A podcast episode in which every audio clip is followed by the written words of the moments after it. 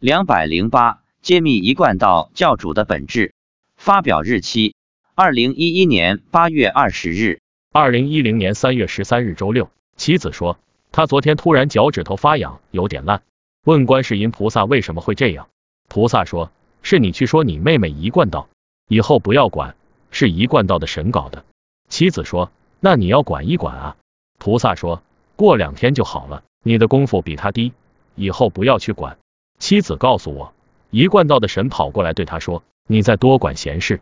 让你的手指头跟你老公一样，我的一个手指头是灰指甲。妻子说：“我不怕你。”我问：“一贯道的神长什么样？”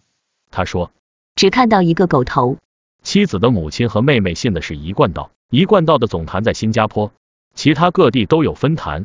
据说各分坛每周或每半个月都会活动一次，向道友宣讲他们的教义。一贯道也提倡行善、积德、吃素，但他的教理却是东拼西凑的。自称所供的是观音老母，也是打着观世音菩萨的名号在传教。今年某个时候，新加坡总坛坛主来本地传道，岳母在一个通灵者家里问女儿、女婿能不能来听。通灵者与观音老母沟通后称，女儿不能来，女婿可以来。垃圾神把我当成了可以争取的对象了。小姨子因为知道我在学佛，所以一大早六点不到就打来电话，想叫我一起去听。妻子接电话后说我还在睡觉。就没叫醒我。晚上我打电话过去问找我有什么事，他就讲是想叫我一起去听法，我便跟他讲了一贯道与佛教的差别，提醒他一贯道不能出离六道云云。他说他说不过我，下次找一个会说的道友来跟我讲道理。一般一贯道的信众也都认为他们信的是佛教，一贯道每个月都要交会费。下面讲述的故事可以看出，一贯道之所以被列为邪教。其中一个因素，大概是因为其教主并非纯善。你要是反对他，说他不好的话，他的嗔恨心很重，报复心很重。还有一点就是敛财。二零一零年的春节那天是大年初二，一家人在一起吃饭，期间妻子会去说他妹妹：“你信一贯道，你看现在脚都脱皮、发痒、烂了，赶紧离开一贯道。”我也接着说他，不过我是肯定其吃素是好的，行善做好人。这些都是好的，但不能了脱生死。如果你对公婆不好，那这就不行了。建议他们学佛念佛。可能由于我没有过分指责、贬低一贯道，而是摆事实、讲道理，所以事后垃圾神基本没找我麻烦。我问妻子，这一贯道供的神到底是什么东西？是天上的神，还是魔，还是什么？他说，垃圾神。我问，垃圾神是干什么的？妻子说。是天上管垃圾的一个神。问哪层天？答玉皇大帝那个天。问那垃圾神长什么样？他说垃圾样。我问像山神、土地。答不是，垃圾是什么样？我答破破烂烂的。我说像乞丐那样。答是。我问看上去有多大年纪？是个白胡子的老头吗？他说不是，是个老太婆。六十多岁的样子，穿的破破烂烂的，跟乞丐一样。我说，天神不是都很光彩照人，穿天衣吗？他说，天神也有不同的，各有各的福报。联想到我们做人也是这个道理，有黑人，有白人，有穷人，有富人。过了一段时间，一贯道的垃圾神又跑来骚扰，给妻子脚上放细菌，让她一个脚趾很痒，每次一痒，只好涂药高杀菌。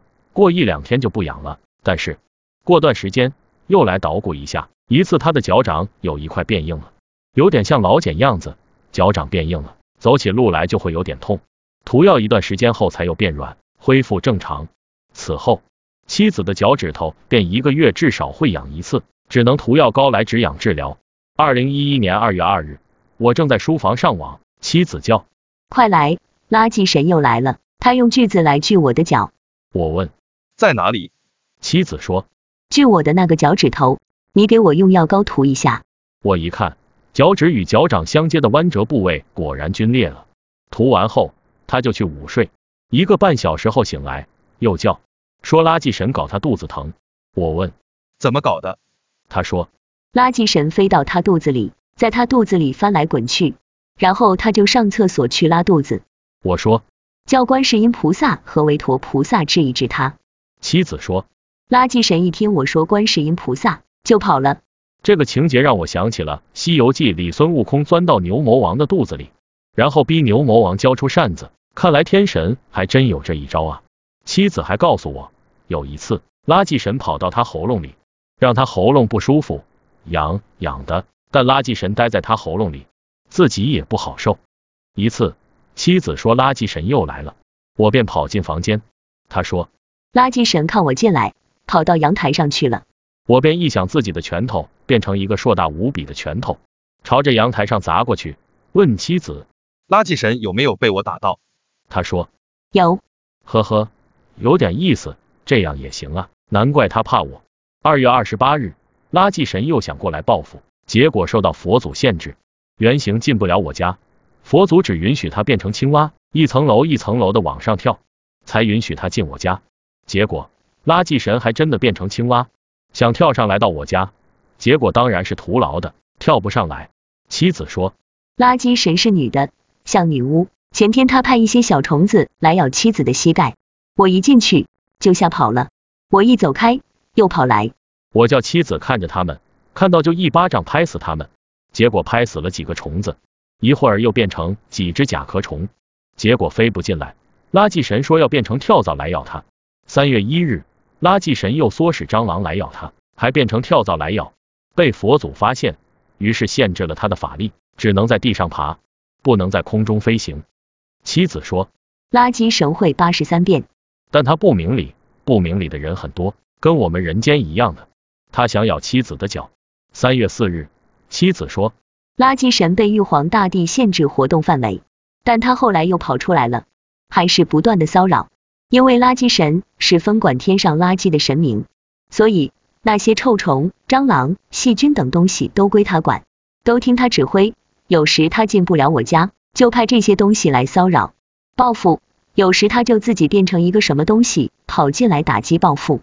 我说，垃圾神冒充观世音菩萨，又经常来报复骚扰，为什么观世音菩萨不管？妻子说，观世音菩萨一个意念过去，把垃圾神的牙给打掉了，因为他乱说，说他是观世音菩萨，垃圾神的报复心很强，佛菩萨批评他，惩罚他，他仍不吸取教训。二零一一年二月四日年初二，家里人又聚在一起。回家后，我问你家里人信一贯道，有没有看到他们身上有什么东西？妻子说有垃圾神的影像。母亲信得成，垃圾神的影像比较清晰。妹妹已经有一段时间没去分坛活动了，所以垃圾神的影像比较淡。原来如此啊！联想到现实生活中，有的人相信外道，那一定也有类似的情况，所以。我们学佛一定要看清楚，不要学偏了、学歪了，更不要信到附佛外道中去了，不然永无出期。